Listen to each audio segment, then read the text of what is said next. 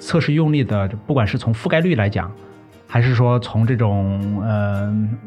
考虑到那种异常情况来数量来讲，它都是经验越丰富的人可能考虑越多，但是经验少的人，他可能考虑就没有那么多，覆盖率可能也没那么高。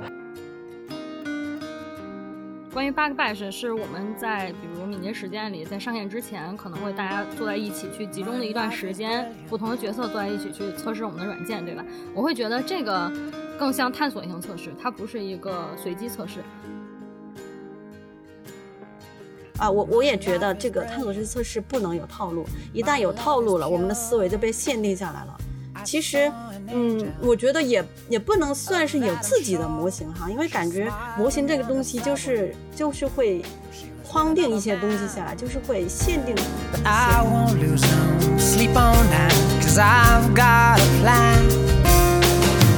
You're beautiful. You're beautiful. You're beautiful. 好，欢迎收听《质量三人行》新一期哈。这期我们来聊一个啊，又又古老的一个概念，但是现在在呃测试或者质量上下文里面去讨论，仍然是觉得呃很有必要的一个话题，就是关于探索式测试啊。至少在我，因为我的我本人是有这个测试的经验的，在在我当年做 QA 的时候。探索测试仍然是被认为价值很高，一直以来都是被认为价值价值很高。所以为什么会大量出现呃关于探索测试的一些说法？比如说我们应该啊尽可能多的自动化测试啊，是吧？或者采用一些更先进的测试技术啊，从而让 QA 能够腾出手来来做更有价值啊更有效的这种探索式测测试。嗯，但是这个概念其实，呃，我一直不是特别清楚，为什么会认为探索式测试是一个价值这么高的一个测试方式呢？或者是测试风格、测试思路，你们会怎么想呢？等于说它弥补了传统测试，嗯，不能解决的一些问题吗？嗯，我觉得是弥补了的。就是传统测试可能你有一个预先设计的这样一个阶段，然后你会基于你的那个设计去做一些测试。那嗯，相比探索式测试来讲，我会觉得它有利于发现，比如说隐藏的缺陷、更深层次的缺陷，或者基于脚本很难发现的缺陷。因为脚本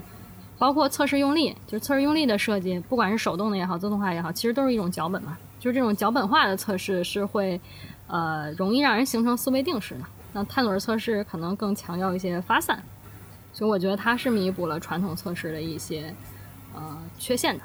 呃，我有一不同的一些观点，因为从我对探索式测试的历史探究下来，其实探索测试最初提出来，其实它是为了节约成本。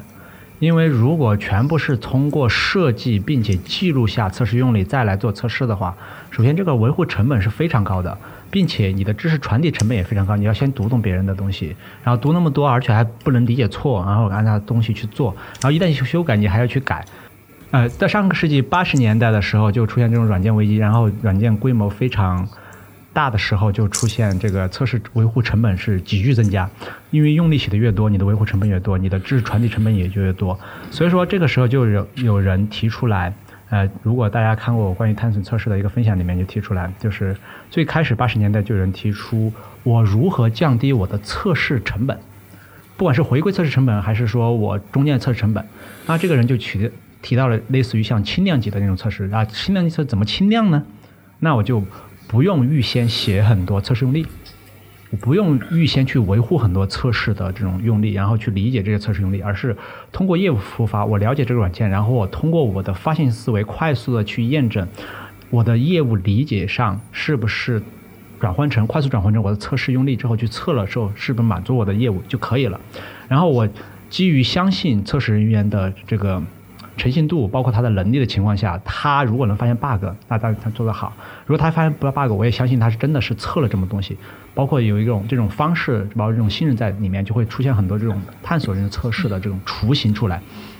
说那个时候更多的就是一种轻量级的、快速的一种测试的方式，然后来节约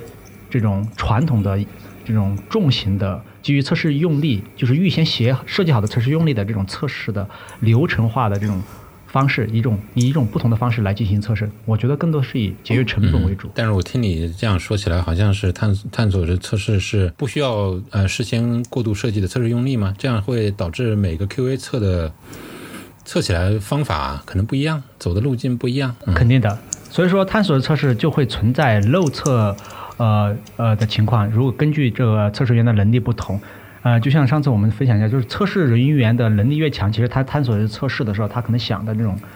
测试用力的，不管是从覆盖率来讲，还是说从这种呃考虑到那种异常情况来数量来讲，他都是经验越丰富的人可能考虑越多，但是经验少的人，他可能考虑就没有那么多，覆盖率可能没那么高。但是不管怎么样，它都是一种在资源有限的情况下，我没有办法执行。呃，没办法去通过大规模的成本事先设计好大量的测试用力的情况下的一种呃 compromise，就是所谓的妥协的一种测试方法。但是到后期，由于大家发现这种呃探索式测试的成本相对来讲比较低，但是可度量性又很低的情况下，所以说其实很多公司是在探索式测试和预设脚本测试这中间是在是在摇摆的。其实，其实我去过很多公司，很多公司可能确实想做探索测试，但是他要想度量探索测试，就会导致探索测试很难实施，然后就会还是大规模的去实施脚本，就是预先设计脚本，预先设计好测试用力的，或者是预先设计好脚本的这种测试。所以，其实为什么讨一直都讨论探索测试？其实大家都是在测试成本和我的测试结果中间去找一个平衡点，这是我个人的理解。但是很多人会说，为什么探索测试很重要？为什么很重要？因为很多软件可能根本就没有测试，那可能用探索式来弥补，或者说很多软件它有一种呃已经脚本化的测试用力，但是这些测试用力的覆盖率并不会很高，或者是它的那个太重之后根本没办法执执行完，所以这个时候我怎么通过已有的大量测试用力来选取，或者是说我没办法去知识传递的情况下，我怎么能快速的去验证一些异常情况，或者验证一些重要的功能是不是 OK 的？我觉得这个时候探索测试才是它发挥最主要的目的。嗯，如果你的整个软件是在非常好的 design 测试用力的情况下，通过分析，请注意是非常好，就是覆盖率非常高的情况下，然后呃，你又能快速的执行完。理论上来说，探索性测试最多的发现的是一些异常用力。那通过现在从软件的这种收入回报比来讲，如果你的软件的这个质量要求不是特别高，其实有很多异常 case，就算有些少量用户发现了，它其实损失成本也不是很高。那但是但是有个情况就是，如果你质量要求非常高，一般来说你在预先设计测试用力的时候，可能会考虑不到一种情况。那这个时候可能要通过一些探索测试来。来发现的一种异常情况，来提高你的这种，呃，对于异常情况的一些 cover。但是我个人认为，大部分公司在做探索式测试的时候，其实只是想去弥补他们，弥补他们现在没有办法做全回归测试，或者是说他们的测试用力覆盖率非常低的情况下，只能折中的通过探索测试，尽可能去提高它的覆盖率而已。呃，我我觉得不管就是说探索式测试它最先的这个起源是因为什么原因哈，呃，就是由于我们的这个软件随着它的复杂度越来越高的情况下，我们是没有办法通过预先的脚本去设定我要测试的范围，因为软件系统可能会存在很多的这种不可预测性。这些是你没有办法预先知道的，所以这个时候我们的测试脚本就是很难说你能够做到百分之百的覆盖，去测到这个软件的方方面面。所以，嗯，就是说，如果呃，在我们一定的这个这个这个投入产出比的情况下去设计一些测试用力的情况下，然后。然而再加上这种探索式测试，它是可以对我们传统的这种脚本化测试进行一些弥补的，就是它可以帮助我们脚本覆盖不到，就是对一些不可预测的行为去进行探索，去发现一些潜在的这种风险和缺陷，所以它是有一定的弥补作用的。嗯，嗯，虽然听包括包括刚才听刘然说了那一大坨。仍然让我觉得好像对探索性测试还是不是一个很有信心，因为它可能是解决了呃预先设计的这些测试用力去遵循这些测试所无法到达的一些路径哈，但是但是听起来它又有很多约束，比如说它很依赖测试人员的经验，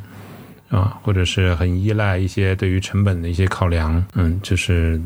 呃，可能这个话题我觉得后面可以再聊哈，就是到底碳原测试到底有多少种方法，或者有怎样的一些分类，仍然是可以有迹可循的。至少到目前听起来，它好像听起来有点随机，像就像是一些完全依赖个人经验的一一个东西。那这样呢，是不是意味着如果不不具有足够的经验的 QA，号称在做探索式测试的时候，很有可能是在做一些无用功，是吧？也有可能。嗯。我我补充一点，我觉得其实也不见得，因为大家会发现一个现象，就嗯，就好像耐药性一样，就我在这个项目上当了很久的 QA，我可能测不出来问题，但是新上项目的新人，你让他去拿软件随便点一点，他能找出好多问题。嗯，其实是视角不一样，或者是说，嗯，探索性测试之所以我觉得它很重要，呃，是比如说，嗯，必须也不能说必须吧，就是它它其实是。会弥补我们预先设计的脚本测试的不足的一点，就在于它其实提供了一种多样性，以及呃基于软件的反馈，即时的去学习，即时的去探索这样的一个不同的视角。啊，既然小南说到这样的话，那那我想请教一个问题啊，比如说探索式测试跟 Bug Bash 啊，邀请一些可能不是这个项目组的人来参与，包包括一些其他角色的人来参与这种测试，还有跟我们之之前说的这种。Monkey test 这种很随机的这种测试，这种分别呃区分的这种界限在哪呢？跟探索的测试？嗯，先补充一下，就是关于 bug bash，是我们在比如敏捷实践里，在上线之前，可能会大家坐在一起去集中的一段时间，不同的角色坐在一起去测试我们的软件，对吧？我会觉得这个更像探索性测试，它不是一个随机测试。但是也取决于你 bug bash 是怎么组织的，因为有些情况下 bug bash 是有 case 的，就大家照着 case 去回归，那这种就不是呃探索性测试。那有一些情况就是完全是你拿到一个 function，然后你自己随机去探索，没有 case 分到你手里，那这个时候我觉得它会偏探索性测试。嗯，探索性测试其实并不是随机测试，因为随机测试，嗯，它是这种漫无目的的，然后它也没有基于。对软件的这种经验的学习，可能就是随机的产生一些呃缺陷，或者随机的制造一些混乱。但其实探索性测试，虽说呃，之所以说它跟随机测试不一样一点，就是它会依赖于测试人员对软件的理解，还有对缺陷本身的理解，还是依赖于经验的。比如说，呃，你会发现经验时间比较长的人，然后他的这个过往的这个经历的软件种类比较多的人，他做探索性测试就比较有效。对，可能就是区别就在这里，界限就在这里。嗯，是不是基于以往的经验去进行对软件的进行探索？嗯，凯峰提出的这这个问题，我觉得我的看法是这样的：其实探索式测试也是在不断发展的。从最开始提出来，可能没有什么模型，到后面有很多人总结了一些模型，到现在有不同的人总结不同的模型。比如说，不管是 James Bach，还是呃。还是中国的这个海盗派高翔，对，呃，对他们其实都有总结自己模型，包括我现在自己也总结了自己的一套模型。就是探索测试其实是一个在不断不断的发展，就是不同的人他的理解不一样之后会产生不同的模型。它其实是有模型的，不是随机的。可能最开始大家对于探索式测试的理解是随机的，很多人做也是按随机的做，因为很多人可能看到现在市面上有几本关于探索式测试的书，里面介绍了一些模型。呃，我听到最。多的用户给我抱怨，就是看了这个书之后的一些模型，特别是微软那本书，呃，看了之后觉得理论上是通的，但是一开始做就不知道怎么做了，因为它的模型非常抽象，什么什么各种游游览法，什么电电影院游览法，什么什么街道游览法，就是他会觉得这种东西听起来好像是对的，但是一旦落到软件业务上，就不知道该怎么做了。所以说这种时候就是可能不同的人有自己的不同的模型，但是真的要落地的时候，就会就会。大家很困惑，就是这是这是导致为什么很多人会觉得探索式测试是随机测试？但是，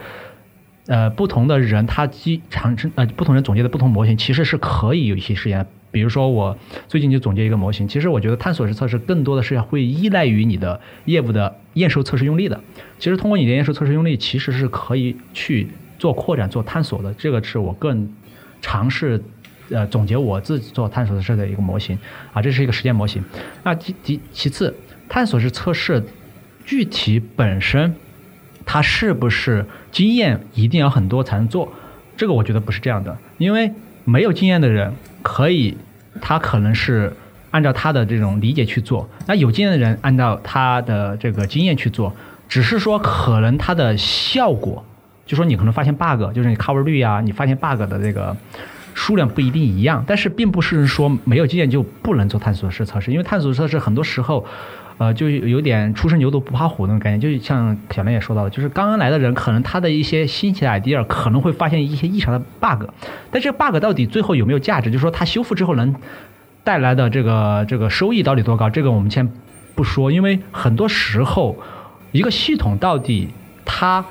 一个 bug 能带来的这个收益，就是它修了 bug 带来收益，跟不修的 bug 产生到产品环境带来的损失，这个比是是没很难去界定的，因为。Bug 只要不发生，它都是好的。所以说，我们做探索式测试，更多的是增强自己的一个信心。这是我觉得很经常我跟大家说的，就是不管是做探索式，甚至做测试，它其实通过反正我软件是没有问题情况下，增强增强我软件的这个，就是我的开发者、我的生产者对软件的一个信心。所以说，你做的越多，做的越好，其实你的运信心越强而已。所以说，我觉得都可以做，只不过说我可能经验丰富的人做出来之后，我的这个信心更强。OK，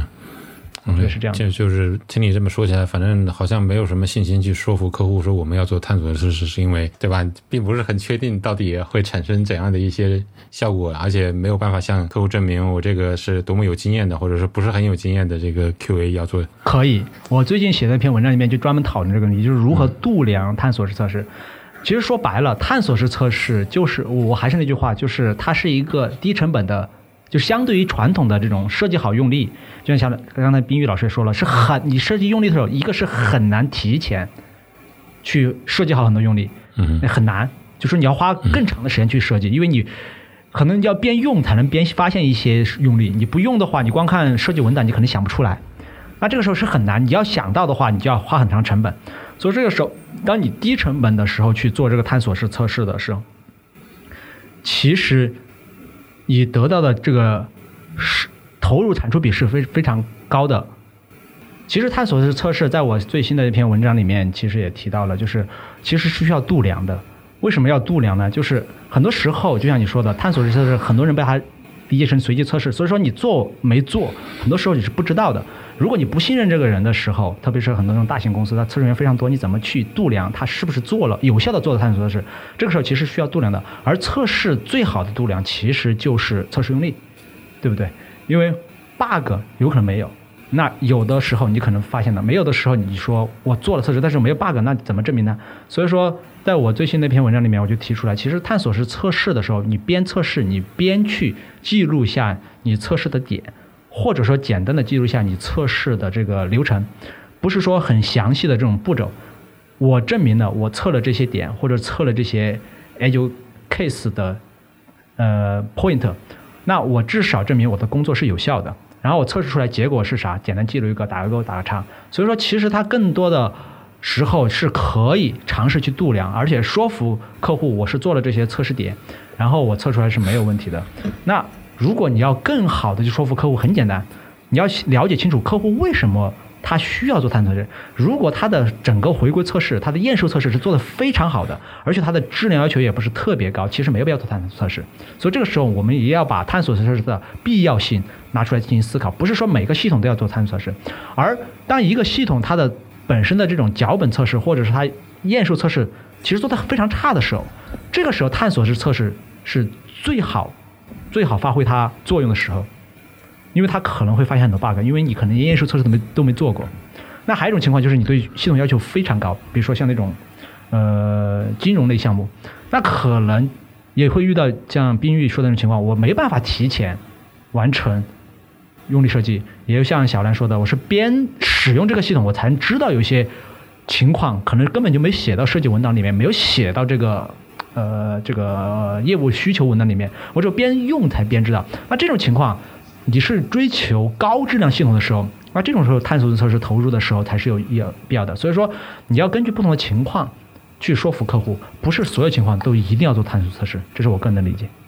啊，刘老师讲的太精彩了，我都不好意思打断。我想回应一下他前面说到的那些模型哈，嗯，那些模型是这样的，我觉得就是这个这些模型呢，它并不是说我的理解哈，它并不是说就一定要按照它的模型一步一步的去做探索式测试，因为探索式测试它本身就是一种，呃，相对来说比较自由的，不像这种脚本化的测试全部设定好了，啊，测试用例，然后按照去执行，而探索式测试呢是要发挥测试人员他的一个主观能动性，他需要在你测试的过程中一边学习一边去设计你下一步的这个动作，也就是你下。下一步要测试的内容，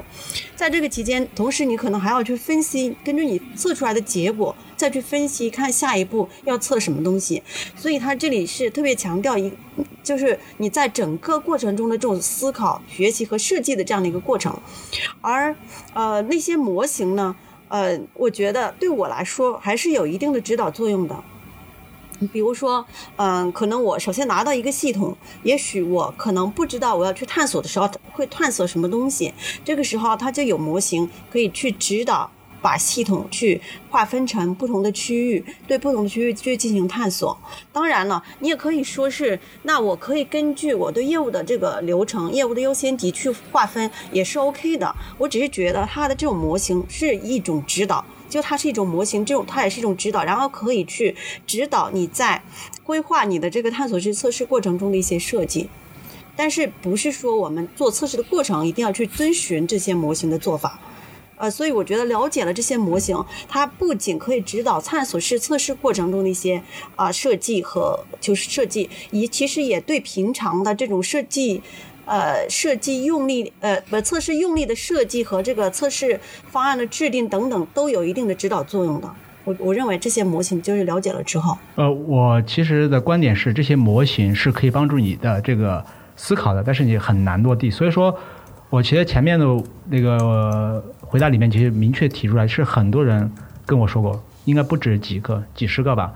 然后我们去讨论探索测试的时候。特别是那些人会说，看了这些模型之后没有办法实际应用，所以说很多人其实是在考虑如何真正的去落地探索式测试。所以说模型有可能帮助他思考，但是没有办办法帮他落地。所以很多人其实看了书之后就会觉得，就会觉得我看了跟没看一样，这是原话，看了跟没看一样。很多人这样说。所以就像我们现在说洞见是一回事，就说有多少人真的会以洞见的方式来思考问题，很少。那这种洞见的方式产生的模型，是不是真的有实际的指导意义？这个我觉得可以另说。但是就现在现状来讲，这些模型是很难指导实践的，可能会帮助你发现一些发散一些思维，但这些思维本身对于不同的系统，比如说那几十个模型、二三十个模型哈，提出来，到底我这个系统应该选哪个模型？那个系统模型，而且很多人是不知道的。这是第一个，选的意思就是我选哪个模型来帮助我思考。很多时候，其实你是，呃，把它全部学会了之后，烂熟于心，或者说你不用学，你自己悟到了，应该，比如说这个地方有分几个区，我分四个 service，我 service 有五个业务流程，然后我应该串第一、串三、串五、串六，还是串先串三再串一？所以很多时候，这种情况是需要自己需要深刻思考的，而且从我个人的观点来讲。我觉得它可能只是帮助我进行思考，但是真正的落地的时候，我们不仅要考虑的是我怎么去做探索测试，还要考虑的就像说的，我们怎么提高我们的这个信心，就是让这个探索测试能度量。所以说，模型一定要指导度量。如果模型只是一个思考的发散，而且没办法指导度量，让我知道我做了跟没做，然后我做了是包含哪些。然后我怎么记录？我觉得很多时候这种就是一个所谓的形而上学的抽象的模型，那可以帮助你思考，但是没办法帮助你落地。嗯我是这样认为的。嗯，关于模型，大家讨论都很热闹哈。我这也就是为什么，呃，之前我们讨论的时候，我会说，我觉得我倾向于不要模型，不要套路。嗯，原因就在于我会觉得这些模型是一些解释性模型，就它会。比如说，它会告诉你，你应该多探索这里，因为这里可能，呃，经验上告诉我们这里容易多发生问题，或者是我最重要的业务是什么，然后我我的卖点是什么，我去多探索我的卖点等等。它其实是一种解释性的，它是没法去指导实践的，它也不是用来指导实践的。所以我觉得可能探索性测试更多的就是无招胜有招吧，因为你 follow 一个模型，你把很多模型烂熟于心，那些都是别人的模型，它不利于你形成自己的这个测试思维。所以我觉得，对于探索型测试来讲，探索式测试来讲，可能，嗯，更强调你自己的测试人员的主观能动性，你自己去形成自己的模型，这个对你来说是非常重要的，也是，呃，你所在的项目也好，所在的产品也好，一个很宝贵的资产沉淀下来的话。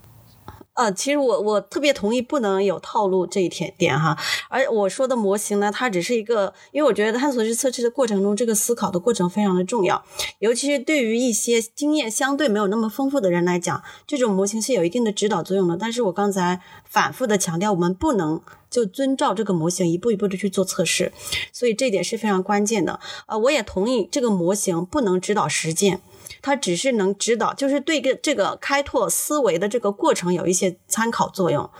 啊。我我也觉得这个探索式测试不能有套路，一旦有套路了，我们的思维就被限定下来了。其实，嗯，我觉得也也不能算是有自己的模型哈，因为感觉模型这个东西就是就是会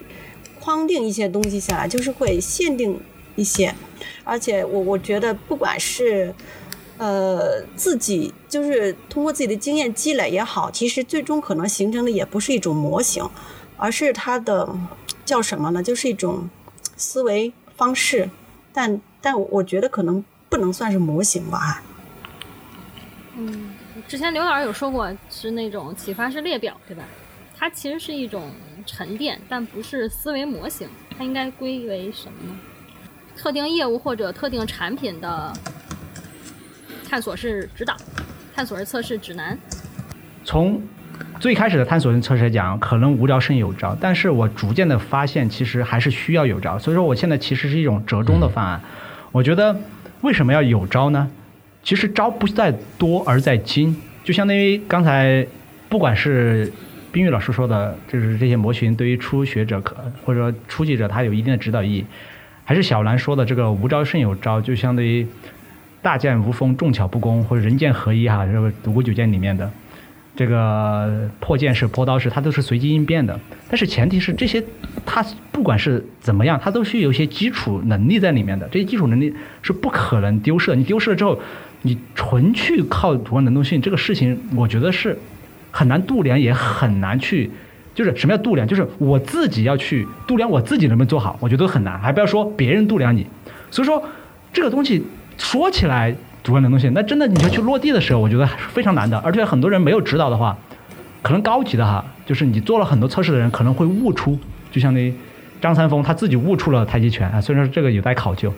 但是很多人是悟不出来东西的。能自己不管是像王阳明这种自己能悟出心学的这种人是非常少的，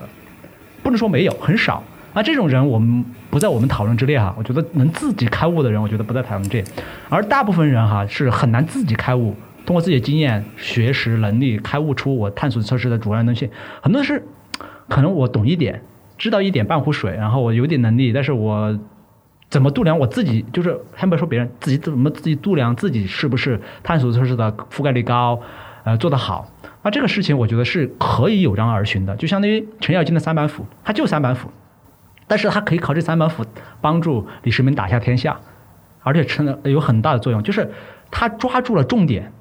抓住什么重点呢？就是我要打一个人，我其实要么就是力量足，要么就是速度快，天下武功唯快不破，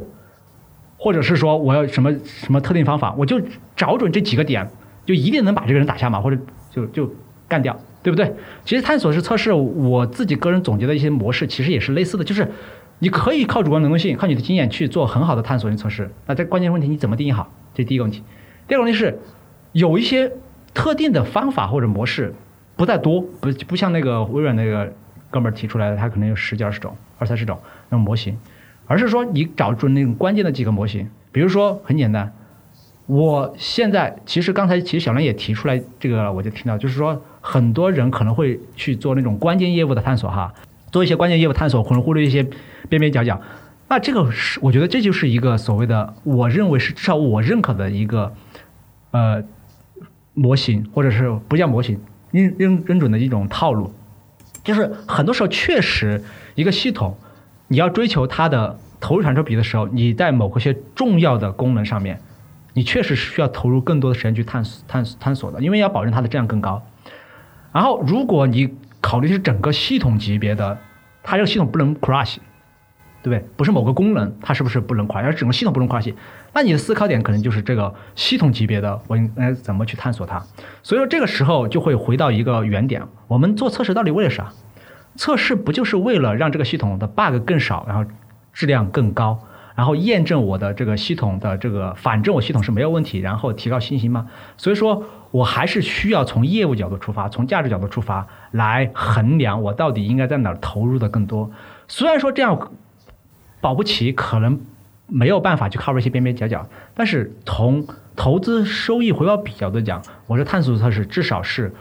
我觉得是投资收入回报比更高，并且它是更容易度量的。所以说，我觉得是有一定的模式的。在文章里面，我其实也提到一个模式，比如我提到一个三个同心圆，那最里面是 AC，就是验收测试用力，中间我会基于 AC 进行扩展，然后扩展之后再基于整个系统进行扩展。所以说，其实可以从这两个角度，从验收验收用力角度和业务整个系统的 workflow 角度，就是所谓的数据流或者是业务流角度去思考。在这两个角度其实是很好的两个切入点，这是我个人的理解。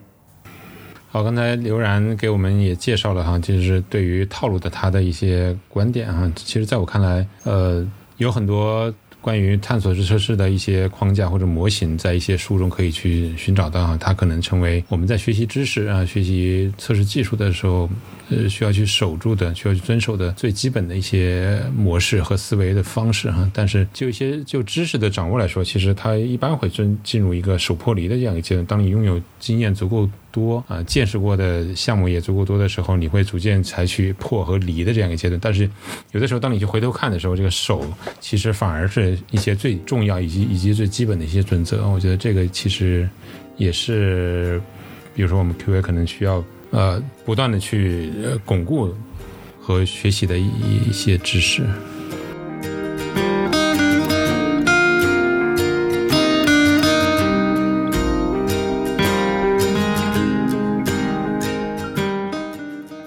谢谢收听《质量三人行》，这是一款来自斯特沃克的播客节目。我们关注软件行业测试领域的现状和未来，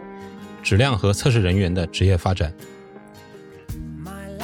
你可以在网易云音乐、喜马拉雅、蜻蜓 FM 以及泛用型播客客户端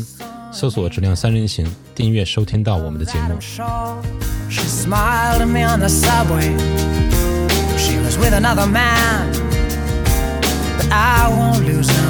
sleep on that, cause I've got a plan. You're beautiful, you're beautiful, you're beautiful.